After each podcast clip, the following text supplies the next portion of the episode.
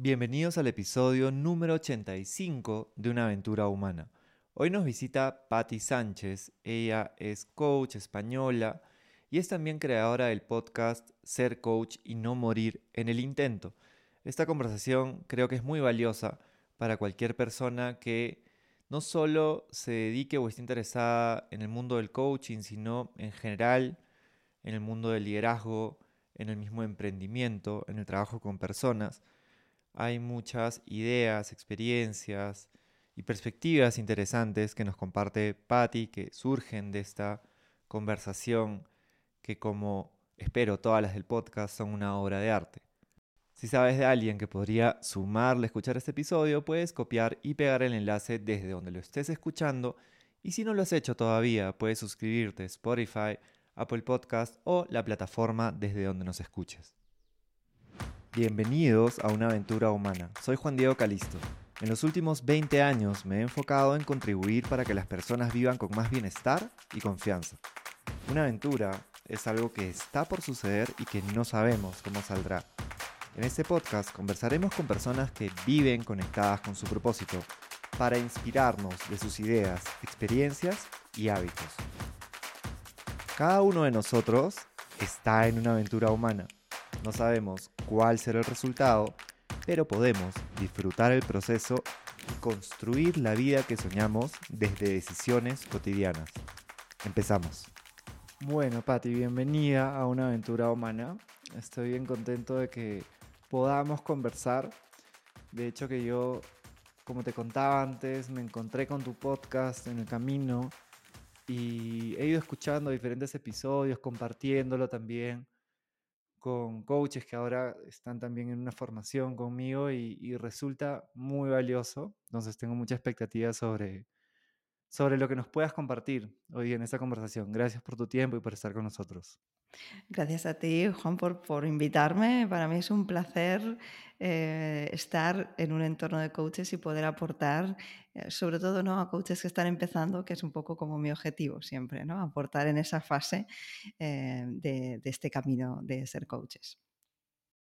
Sí, gracias por eso, porque la verdad que, que poniéndome yo, por ejemplo, en el lugar de una persona que está recién formándose y recordando, para mí era muy difícil acceder justamente a esta información, ¿no? a estos consejos, a estos aciertos, a estos errores, a estas recomendaciones. Y, y bueno, de todas maneras, esta conversación va a poder ayudar a las personas que están escuchando a construir de repente su casa alrededor de, del coaching. Igual creo que es muy trasladable a, diferentes esferas, ¿no? Pero porque más que sabemos que todo lo que se está trabajando desde el liderazgo con herramientas de coaching. Entonces, en general, yo creo que este episodio para, para un líder también va a ser súper rico.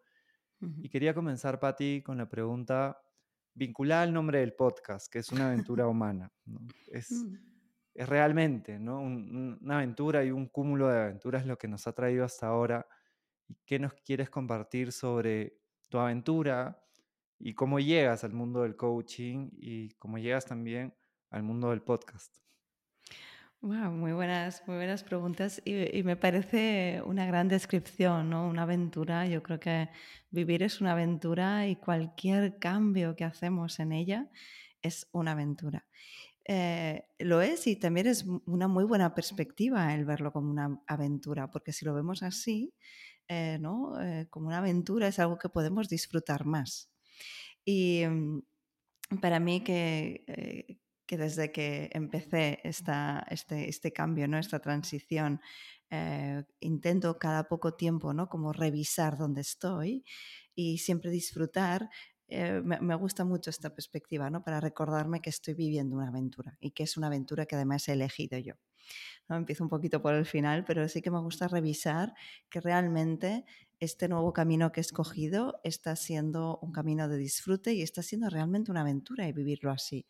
Eh, y no como un, no sé, eh, un sufrimiento, ¿no? O como un reto, reto, pero visto desde el punto de vista negativo. Así que gracias por, por traer este, este concepto de una aventura humana, porque es, creo que es una gran perspectiva. ¿Y cómo llego al mundo del coaching? Bueno, para eso me tengo que, ir a 2014. Yo estaba trabajando para una empresa, eh, era mando intermedio y, bueno, pues dentro de una formación para mandos intermedios, una formación de liderazgo, teníamos un módulo de, coaching, coaching para liderazgo. Y fueron dos días de, descubrimiento, de aprendizaje, de, un wow, de wow, ¿no? Hay, otra forma de, relacionarse con el otro, hay otra forma de mirar al otro y para mí fue de verdad un descubrimiento. A partir de ahí, en cierto modo, no me desvinculo del coaching, aunque es verdad que yo hasta 2018 no me formo como coach. Pero el coaching se quedó ahí muy presente. Em, yo hacía tiempo ya que quería montar algo por mi cuenta, crear algo, em, bueno, sí, desde hacía muchos años ¿no? que estaba eso en mí. Y, mm, desde que hago este, esta formación en, coaching, bueno, este pequeño módulo, bueno, ya esto, digamos que crece, ¿no? Esta, esta necesidad de, salir del trabajo por cuenta ajena va creciendo. En 2016 me doy cuenta de que llevo años, ¿no? Y aunque estaba muy bien en las empresas, muy bien rodeada de compañeros y jefes, realmente me doy cuenta de que necesitaba un cambio y que, quería como volver a mis inicios, ¿no? eso que, yo quise después de, acabar mi, carrera. Y digamos, ahí empieza un proceso que fueron dos años hasta que consigo, digamos, dejar la empresa para la que trabajaba de la manera en la que yo quería, ¿no? Em, que yo quería y necesitaba. 2018 yo tengo, tengo el coaching presente, pero realmente no tengo claro que, me quiera dedicar al coaching. Necesito un tiempo para parar, eh, no trabajar y, ver distintas opciones. Y bueno, ahí dentro de las opciones, el coaching es la que más presente está y decido formarme como coach en, CTI, en Coactive Training Institute. Y la verdad que me apasiona, disfruto muchísimo es algo en lo que, en lo que quiero seguir invirtiendo y en lo que decido que va a ser mi, proyecto profesional a partir de ese momento. Y así llega el coaching, o sea, digamos que llega en 2014, no desaparece eh, y, toma fuerza en 2018, que es cuando me empiezo a formar y cuando empiezo realmente a hacer coaching. Y ahí acabo, de, acabo mi formación y, no sé realmente qué hacer con el coaching, ¿no? Tengo claro que quiero certificarme, sí, sí, o sea, yo soy un poco así, ¿vale? Muy bien, pero el uno a uno no termina de, de ser esto que yo quiero, ¿no? Y además me gusta, soy una persona creativa, que le encanta hacer mil cosas, organizar, la fotografía, caminar por la montaña y en cierto modo quería mezclarlo todo, ¿no? O sea, todas mis pasiones en un único proyecto. Y ahí pasan los meses, yo hago, sesiones, o sea, de eso no dejo desde, desde que me formo, hago sesiones, pero empiezo a buscar el qué. Y ahí encuentro, buscando una comunidad de emprendedoras, encuentro yo emprendedora, eh, Laura tiene un podcast y tiene una comunidad de emprendedoras. Y ahí la verdad que encuentro dos cosas que me, que me, que me sorprendieron y que me llegaron, ¿no? me, me tocaron muy dentro. Y, me doy cuenta de, la necesidad que hay dentro del mundo del coaching de acercar el conocimiento de los expertos, ¿no? de las personas que llevan años ya en esta profesión, con los que empezamos, que terminamos la profesión totalmente perdidos ¿no? y, un poco solos, unir las dos cosas. ¿no? Y para mí eso fue, así llegó al podcast, ¿no? a través del, del podcast de Yo Emprendedora y pensando, ostras, pues voy a unir estas cosas, ¿no? Voy a unir a grandes profesionales, ¿no? Como los profesores que yo he tenido o los que pueda conocer en mi entorno, con las personas que acaban la formación y que no saben muy bien qué hacer con ella. Así surge ser coach y no morir en, el intento y así poco a poco empieza mi proyecto. Mm. Parece súper valioso escuchar tu, como estos momentos de tu aventura, porque creo que pueden resonar con las personas que justamente o están en un proceso de formación o ya lo han terminado y, a veces es como el ¿y qué hago después? Entonces lo que nos has contado de, de hacer un, un, proceso de dos años para poder tú salir de la empresa mientras también vas adquiriendo estas, estas habilidades es lo que es lo más normal, digamos, ¿no? Porque ese tránsito suele darse cuando uno está también saliendo probablemente de, un espacio corporativo, una transición así, y, de hecho con los estudiantes con los que ahora estoy interactuando, es una, una formación de, de, coaching que he iniciado, es muy común eso, ¿no? Es como ya, a ver, yo me imagino en un año, en dos años ya dedicándome de repente a un 50% o más al coaching. Entonces, gracias por compartirnos eso. Y quería preguntarte para ti, Patti, ¿qué es el coaching? Mm, es una gran pregunta y a mí me encanta también hacérsela a mis invitados y, sobre todo porque creo que, que, necesitamos ¿no? explicarle al mundo, aunque creo que si no lo pruebas es difícil de saber, pero creo que poco a poco tenemos que ir explicando ¿no? qué es. Para mí el coaching, el coaching em, puedo decir que es una herramienta, puedo decir que es una forma de vida, puedo decir que, puedo decir que es una mirada, pero cuando me voy a lo sencillo, ¿no? a lo que hacemos al final como coaches, es un proceso de acompañamiento para ayudar al otro a conseguir unos objetivos. Y lo hacemos no, ni empujando ni tirando, sino acompañando, es decir, uno al lado del otro, ayudándole a la otra persona a ver los recursos que tiene, a ver los posibles obstáculos que se pueda encontrar en el camino y a ayudarle a ver cómo puede solucionarlos. Pero sin ese decirle cómo, sino ayudándole a que la persona vea em, cómo hacerlo, cómo poco a poco a conseguir esos objetivos, superando esos obstáculos y también reconociendo lo que ya, lo que ya tiene dentro. Creo que es una forma sencilla de explicarlo para que, como digo yo, niños o abuelas puedan, puedan entenderlo. Me gusta porque es lo simple y lo sencillo suele calar, ¿no? Y suele quedar en, en, la mente y me ha gustado bastante cómo lo has, cómo lo has enmarcado. Algo que he visto mucho en, en muchos episodios de tu podcast es que se pone en un reflector, digamos, la importancia de la profesionalización del coaching. ¿Qué nos podrías compartir sobre eso? Claro, la profesionalización, entendiéndolo como mm, certificación también. vale, porque, claro, profesionalización para mí, ah, muchos, muchos coaches se forman, ¿no? Y como, como seguramente como tú y yo, eh, salimos de la formación apasionados, salimos en una nube diciendo maravillas de, eh, de, esta profesión, ¿no? Y queriéndonos dedicar a ello porque nos encanta trabajar para las personas, acompañarlas. de ahí a trabajar como coach hay un camino, em, no diré difícil porque es como cualquier otro camino, en el que necesitamos mm, aprender muchísimo, porque no sabemos, normalmente para trabajar como coach hemos de emprender. Y para poder emprender hace falta aprender a, a, emprender, ¿no? saber cómo hacerlo, qué es lo importante y dedicarle tiempo a eso. Entonces, para mí la profesionalización em, depende de varios factores. Por un lado estaría la certificación, que yo creo que es útil el proceso en sí de certificación por, todo lo que implica una certificación. Eh, después vendría la pregunta de si necesitamos la certificación para trabajar, pero para mí el proceso eh, para certificarte implica ya una profesionalización, una validación de ciertas aptitudes. Eso estaría por un lado. Y después, por otro lado, el que, el que se transforme realmente en una profesión de, alguien, ¿no?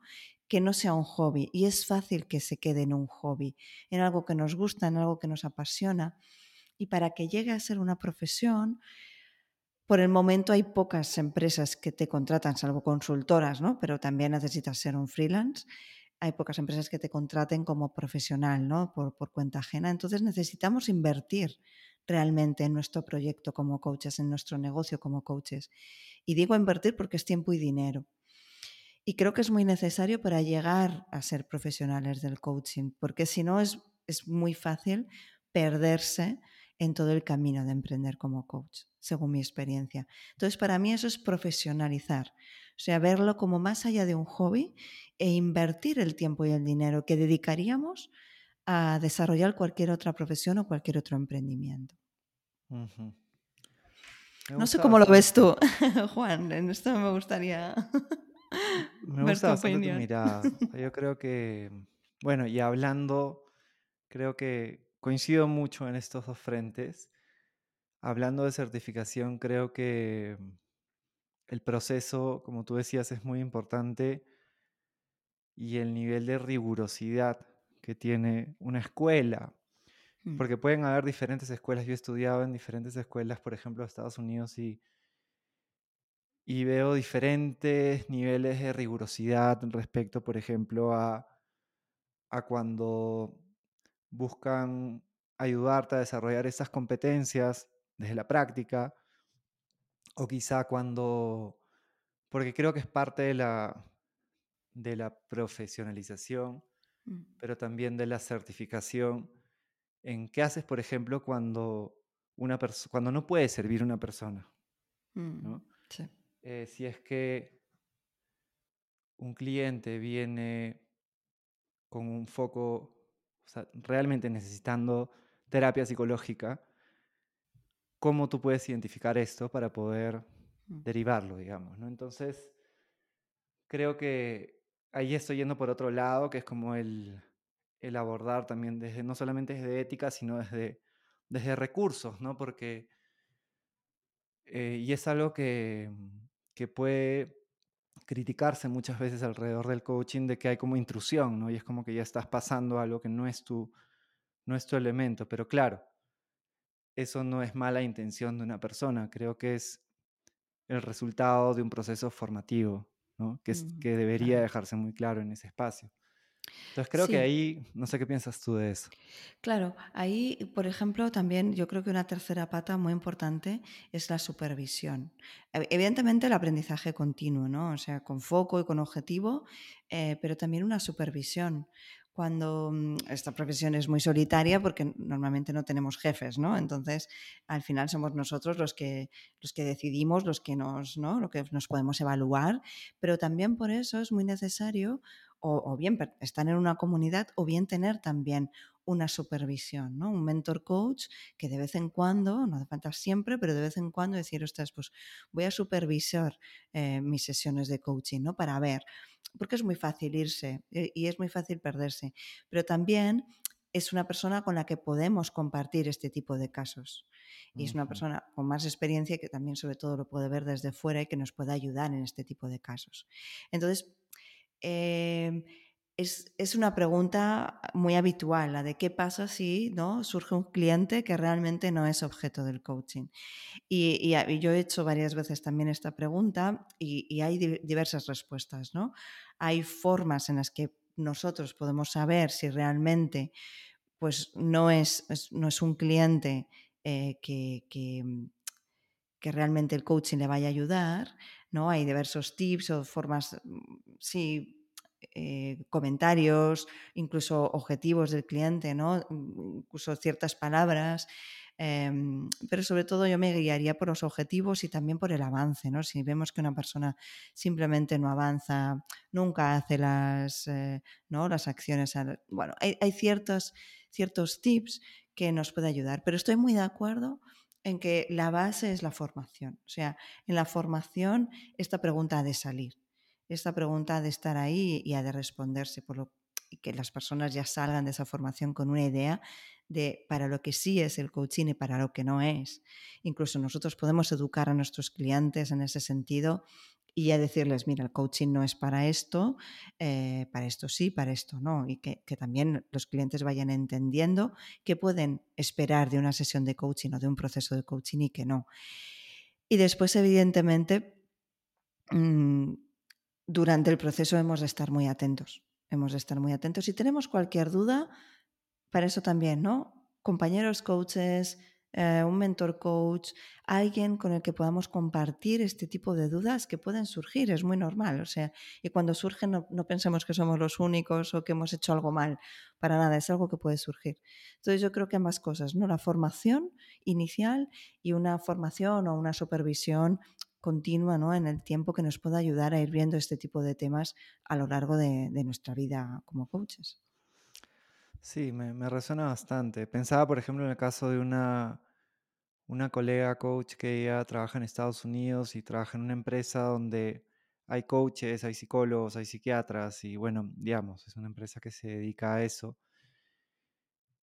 Y cuando una persona quiere recibir servicio de la empresa, le hacen assessments iniciales y a partir de ahí ya se determina un poco por lo que tú decías, que es muy importante los objetivos, ¿no? Mm, Hacia dónde va, pero también hay indicadores de si es que la persona puede tener algún problema, una enfermedad de salud mental. mm, Exacto. Y, y ese proceso es dinámico también, va variando, ¿no? Entonces a mí Mm, me gusta mucho esa mirada que, no sé cómo sea en España, pero bueno, yo, yo ahorita estoy en Cusco, vivo en Perú, conozco un poco más el entorno latinoamericano.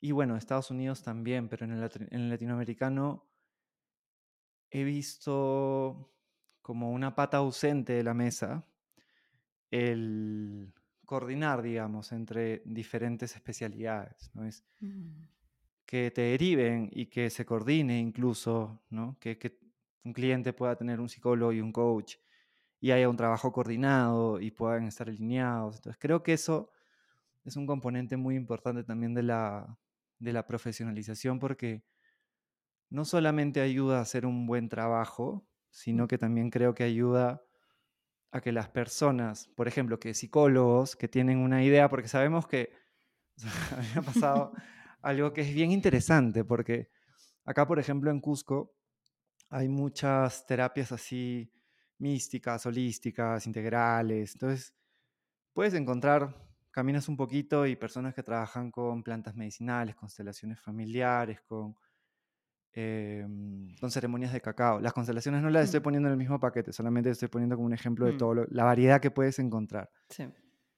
Y me ha pasado que, no, las constelaciones he escuchado cosas maravillosas, no he tenido todavía la, la suerte de hacerla. Pero, por ejemplo, una persona que facilitaba ceremonias de cacao me dijo que tenía, que tenía prejuicios frente a los coaches. Y me pareció bien interesante.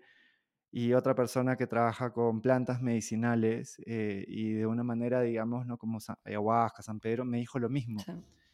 Y me pareció interesante que incluso desde eh, caminos de vida tan eh, atípicos o, o alternativos, haya incluso este como prejuicio hacia el coach. Y a ver, normalmente cuando el río suena es porque piedras trae, ¿no? Mm, Entonces, ¿qué ha pasado? Porque también es, es un término y, y por eso me parecía también mm, tan importante la, la certificación. Entonces, si una persona que hace cere- ceremonias de, de, de cacao, cosas alternativas, que a mí me parece maravilloso lo que hacen. No estoy para nada yendo desde un plano despectivo, sino que normalmente una persona que está en ese camino tiende a tener como una mirada un poco más holística o poco convencional que, que podría aceptar algo como el coaching como, como una opción viable y efectiva. Un psicólogo es mucho más difícil. De hecho, ha pasado de que sacaron un comunicado, el- el- la Sociedad, digamos, de Psicólogos de, de Lima, como bien, donde también pusieron un poco de todo en el mismo paquete, ¿no? Era terapias integrales y coaching de vida y que no sé qué. Y, mm, a ver, yo entiendo de dónde viene, porque cualquier persona se podría llamar coach. Eso lo sabemos. Por eso es tan importante la formación y la certificación.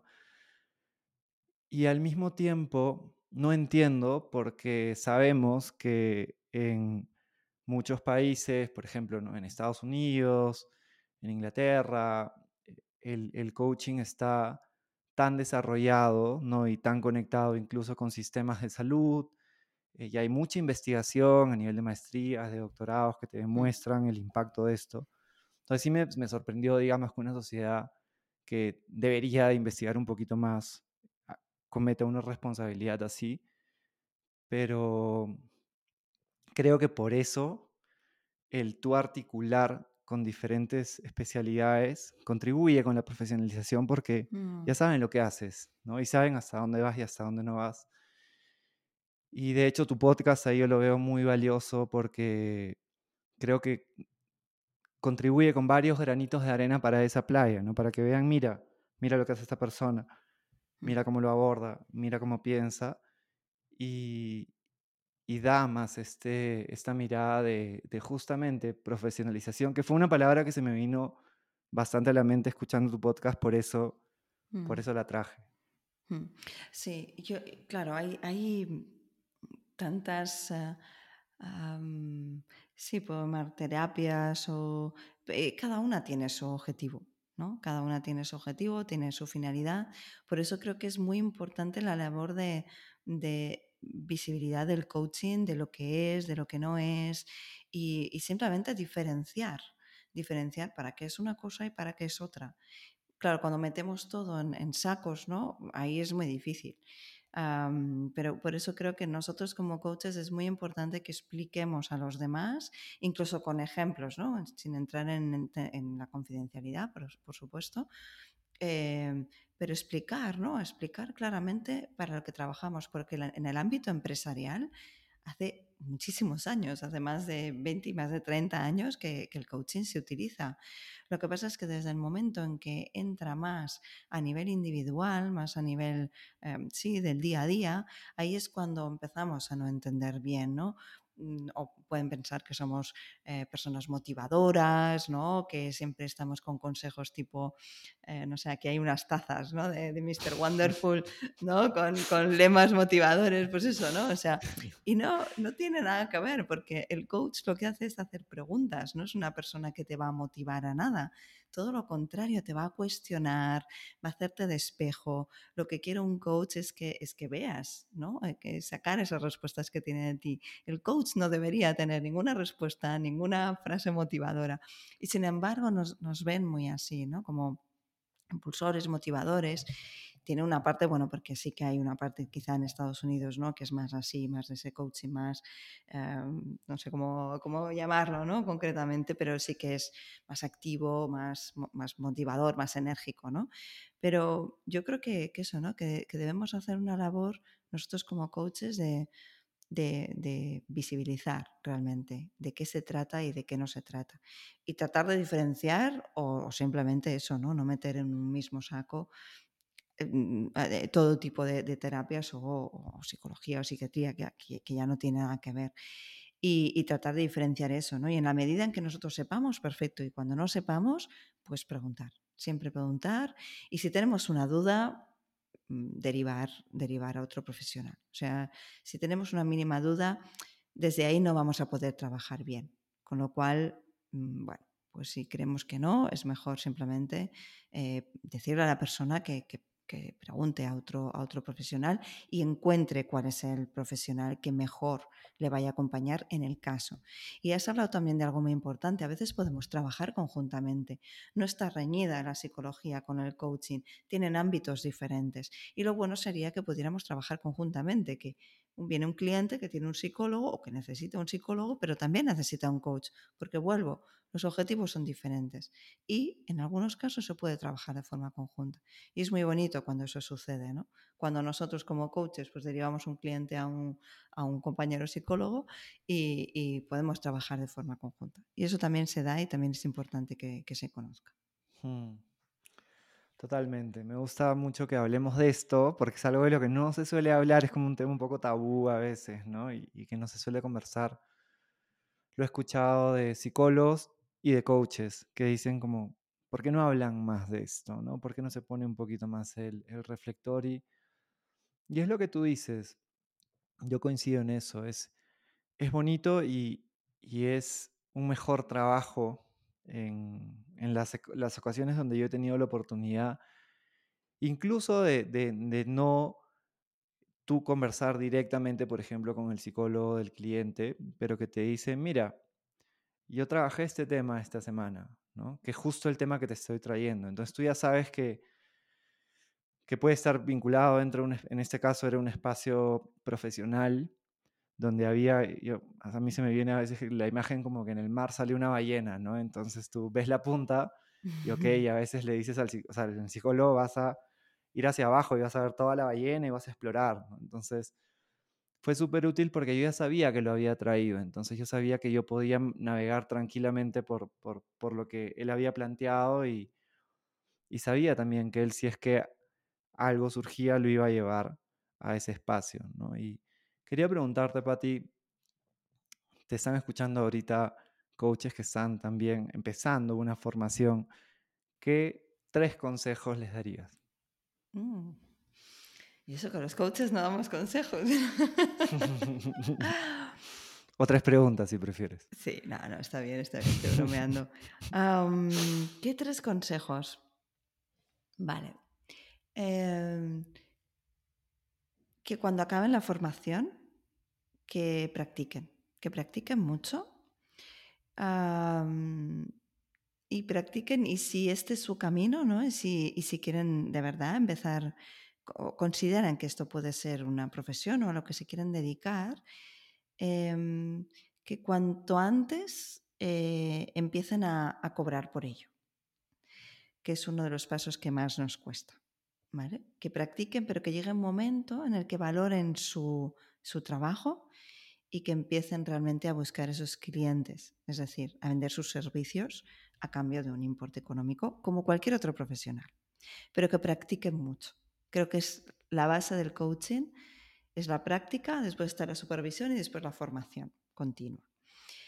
Em, que si quieren dedicarse a ello, eh, si quieren realmente emprender o ser profesionales del coaching, que se lo tomen como un, em, una carrera de fondo y no un sprint, porque como cualquier emprendimiento también, salvo que sea un unicornio de esto eh, que explota enseguida, ¿no? que esto es una carrera de fondo y que normalmente se tarda pues, una media de dos años en generar ¿no? unos ingresos recurrentes y unos clientes recurrentes que ya impliquen ¿no? que, puedes, ya no vivir de ello que puede ser antes, ¿no? pero, pero sí que, estés como sí, en una rueda y que, ya puedas considerar tu, emprendimiento más o menos sólido.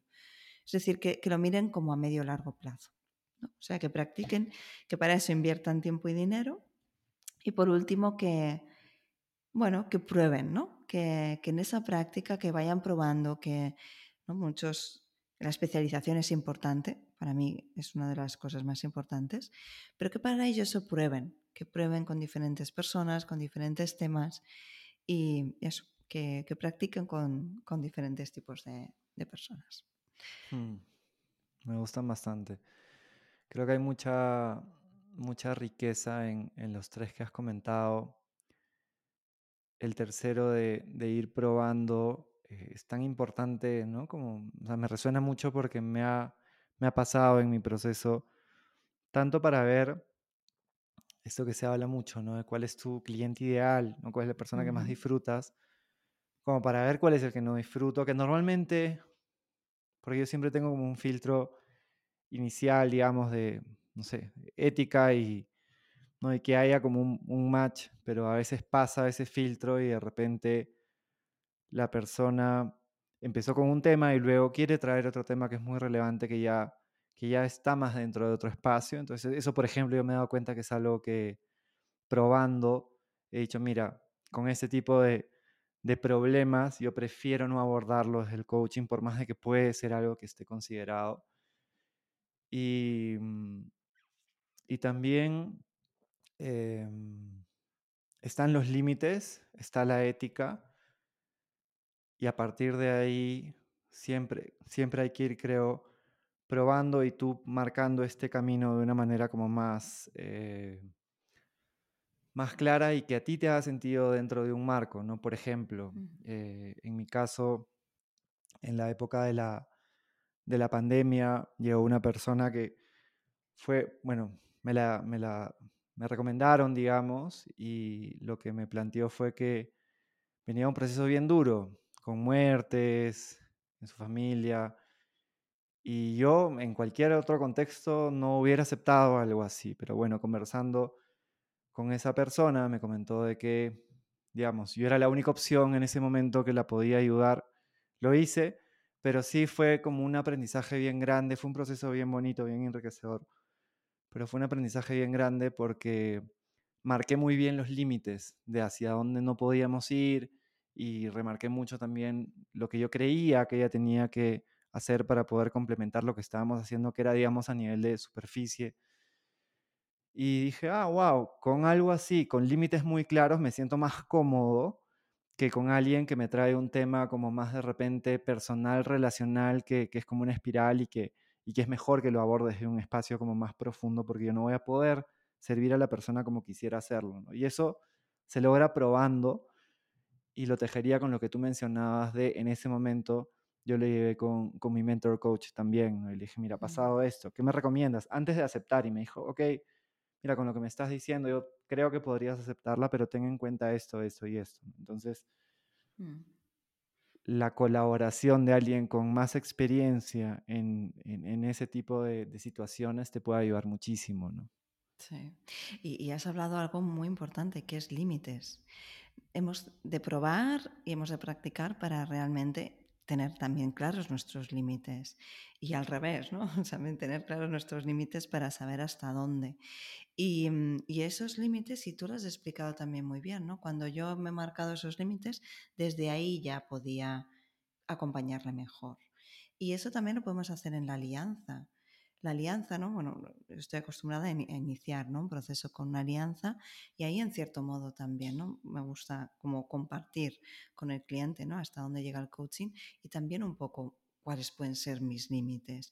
Y la alianza es algo vivo, es decir, es algo que no es útil tanto para el cliente como para nosotros, es algo que es como el contenedor del proceso y ayuda muchísimo. Entonces creo que, que es, creo que es muy importante tener claro hasta dónde hasta dónde sí, hasta dónde no, qué temas sí, qué temas no. Y evidentemente después en un proceso puede salir. Pero también tenemos esa posibilidad de decirle al cliente, mira, este tema pues igual hasta aquí, o de esta manera, o mejor te puede ayudar otra persona.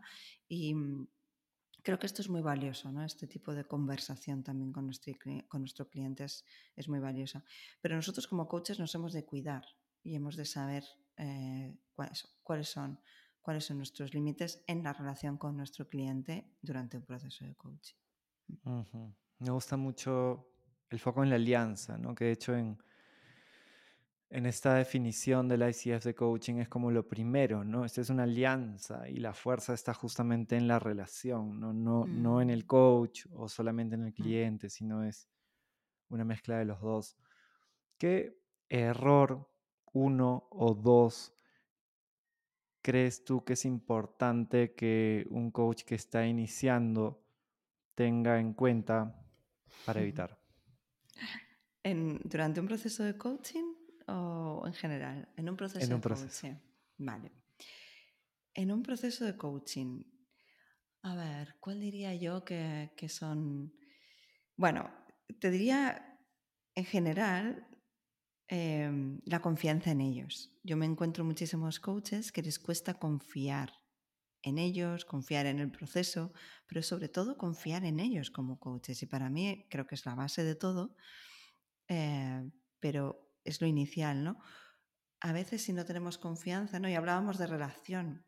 Entonces uno de los errores eh, puede, eh, puede venir del ponernos o por encima o por debajo, en vez de ponernos al mismo nivel que el coachee. Entonces, el trabajar, tanto si estamos por encima o si estamos por debajo, nos puede ayudar a tener un proceso mucho más eficaz, mucho más eficiente para, todos. Entonces, trabajar realmente esa relación, esa relación en la que hago este gesto ¿no? de las manos juntas, como de el coach y el coach se apoyan el uno con el otro. ¿No? En cierto modo no está ni uno por encima, ni uno empuja más, ni uno empuja menos. Están apoyados el uno con el otro y, realmente están al mismo nivel. Creo que eso es muy importante de una relación de, coaching. Y, puede, el error vendría si te pones por debajo si te pones por encima, ¿no? Y, a veces puede venir por esa falta de confianza, entonces nos pone en un nivel inferior. Otro error, otro error es eh, muy habitual que más que error viene de, ¿no? de nuestra exigencia, es, es el foco en el resultado. El querer que el coachee saque algo, se lleve algo, que tenga un insight, ¿no? El foco en el resultado, más que en el proceso. Entonces, se llama proceso de coaching por algo y el resultado puede ser que venga luego, incluso meses después del proceso, no lo sabemos. Entonces es muy importante, yo creo que eso, foco en el cliente, en el proceso más que en el resultado. Eh, cuando nos enfocamos en ello es cuando realmente perdemos el, foco, nos vamos al primer nivel, nos vamos a la mente. Entonces es, vamos disfrutando el proceso sin foco en, lo que el cliente pueda, pueda conseguir, en esa obligación que nos ponemos encima de que se lleve algo productivo, algo beneficioso de, una sesión o de un proceso.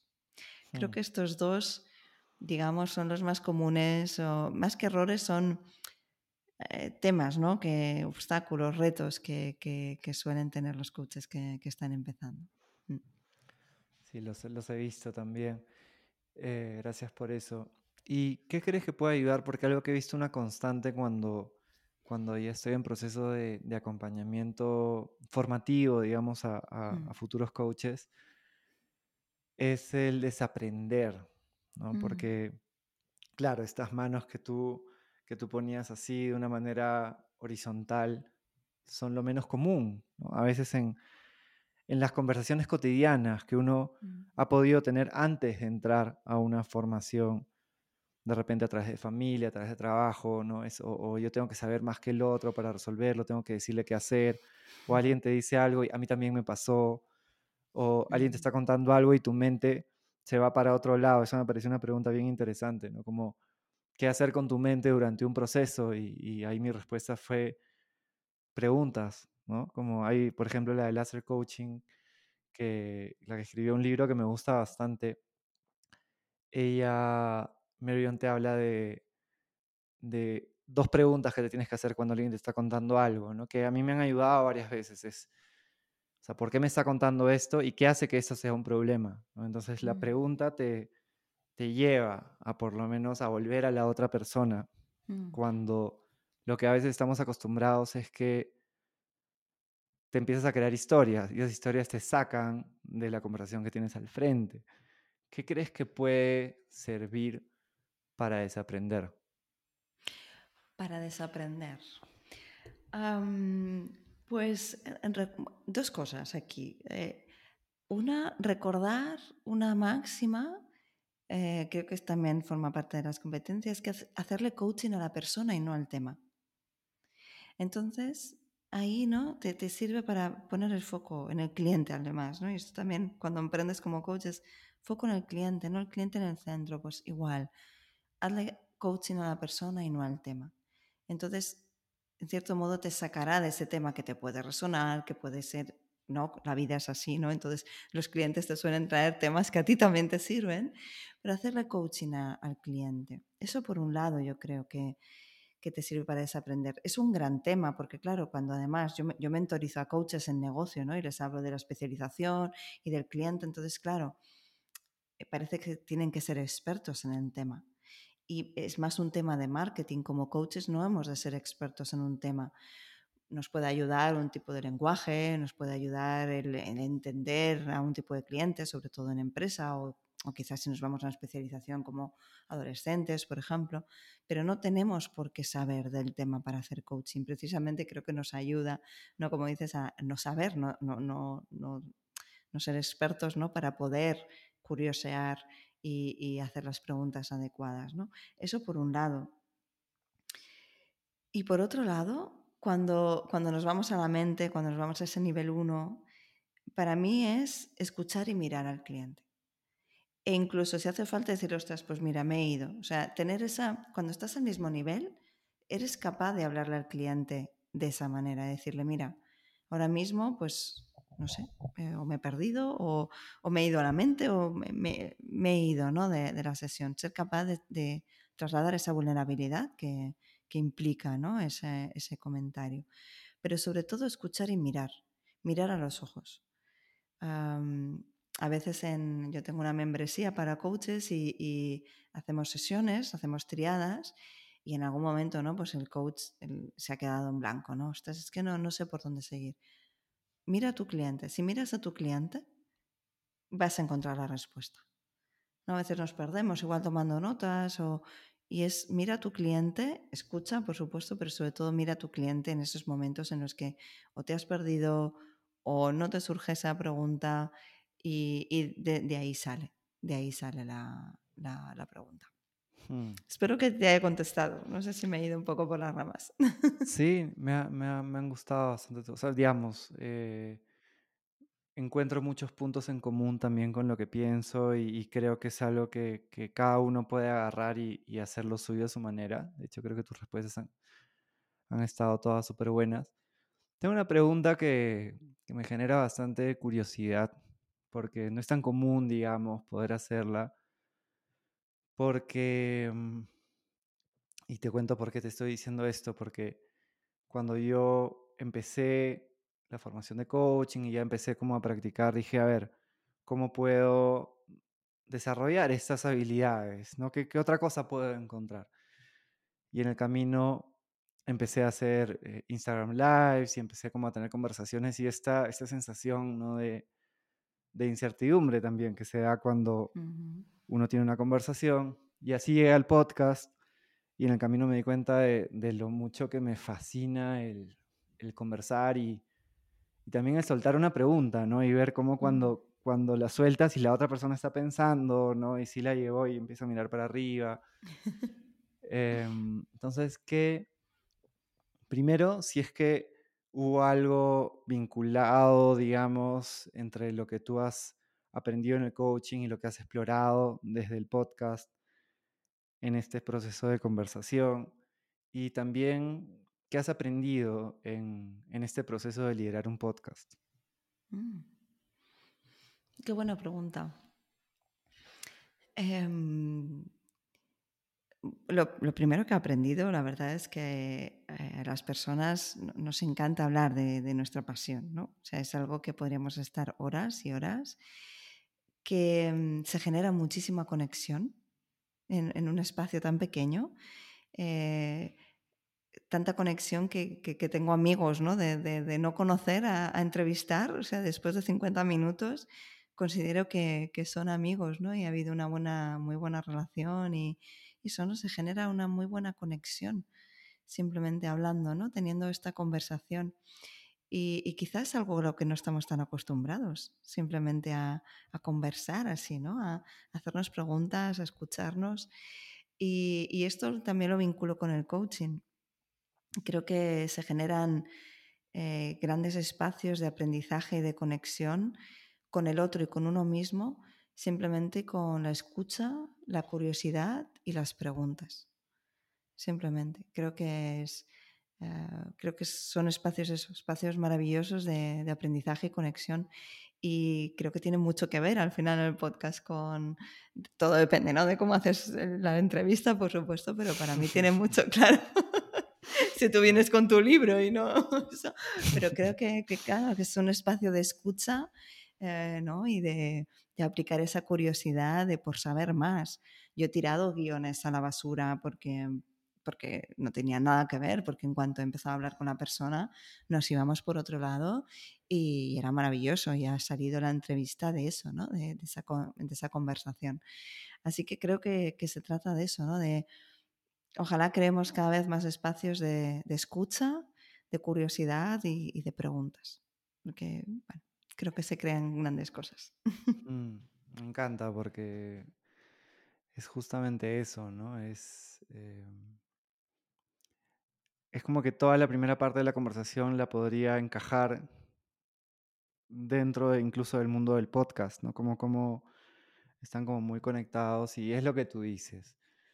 Importa el que entrevista, el que está entrevistado, la conversación, con lo que llega cada uno y esta flexibilidad que tú mencionabas es tan importante y, y claro que incluso en un proceso de coaching, una, un, un un cliente te puede plantear un tema y tú puedes ya tener como cierta idea de, de por dónde podrían ir algunas preguntas, pero como tú dices, hay que estar muy presente, muy curioso para, para ser flexible y para, para al final es una obra de arte también, ¿no? Como una, una conversación en, en cualquiera de esos espacios.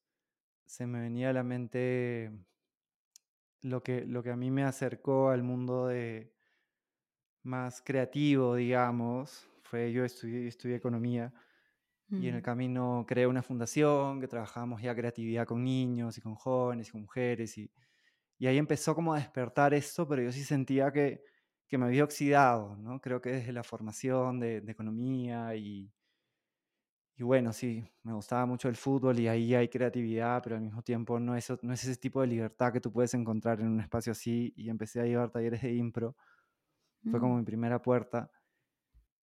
Y lo que más me costaba al principio era cuando veía a una persona, me acuerdo, estaba en el medio de un círculo y se, ponía, se comenzaba a mover y tú aplaudías y tenías que entrar y crear alguna imagen, escena y, con la otra persona.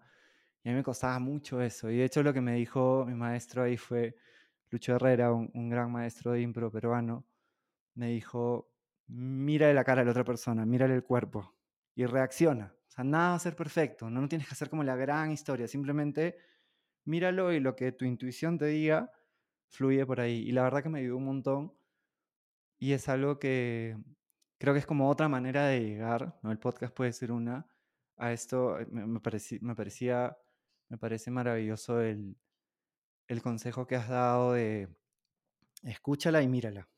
O sea, mira los ojos y a partir de ahí vas a saber por dónde ir. Como sal, sal de tu, de tu historia ¿no? y, y, vuelve a ella. Entonces, gracias por eso. Exacto. Y quería preguntarte, Patti, la, ya es nuestra, nuestra pregunta de cierre del podcast. Mm. Imagínate que te está escuchando la Patti de 15 años ahorita. Eh, ¿qué, ¿Qué consejo le darías para poder navegar esta aventura humana con más bienestar, con un poco más de calma, o que la disfrute un poco más? Mm. Eh, la Pati de 15 años, la verdad que era bastante disfrutona y eh, yo le diría que, que, mantenga todo eso que tiene, esa creatividad, ese disfrute, esas ganas de aventura, que, que no se olvide de ellas, que las potencie y que las mantenga, ¿no? Porque llega un momento en que, en que ¿no? esa Pati de, de hace tantos años um, quizá pierde un poquito, ¿no? Y, y, y, ahora me está costando recuperarlas. Mm. Es uno de mis objetivos, ¿no? Volver ahí, volver a, a esa época. Entonces, que, que, potencie todas sus cualidades, que tiene muchísimas, y, y, recordarle que esto es una aventura y que estamos aquí para disfrutarla. Así que, que, que todo lo vea desde ahí y que, que pruebe cosas y sí, que pruebe, que disfrute y que potencie su creatividad y su, y su curiosidad. Sí. Hmm, qué bonito. Muchas gracias por compartirlo y, y, por también haber dado tu tiempo, tu energía para, para esto que también es como un baile, ¿no? Como dicen uh -huh. en la sesión de las sesiones de coaching. Creo que las conversaciones del podcast también. De hecho, CTI te habla mucho de, de eso, ¿no? Como del baile, y, y Mm. creo que es algo que estaba muy presente en esta conversación.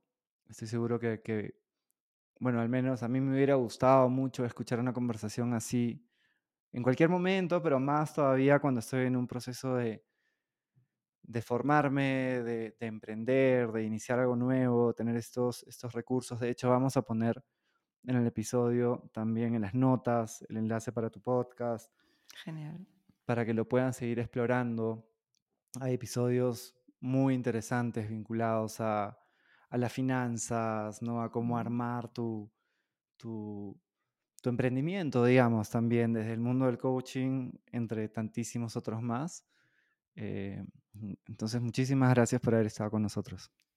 Nada, tío, me, ha, sido un placer. Eh, se, se, ha pasado el tiempo volando, ¿no? Normalmente estoy al otro lado y ya me pasa decir, madre mía, sí, ya estamos. Y me ha encantado, de verdad. Muchísimas gracias por, por darme la oportunidad. Y, y, como te digo, ha sido, ha sido un placer. Espero haber aportado valor a tu comunidad de coaches y por mi parte encantada de haber, de haber participado. Un gran placer para ti y que sigas generando también tanto valor alrededor del, del, mundo del coaching. Muchas gracias. A ti, un abrazo. Espero que este episodio haya generado valor en tu vida de alguna manera.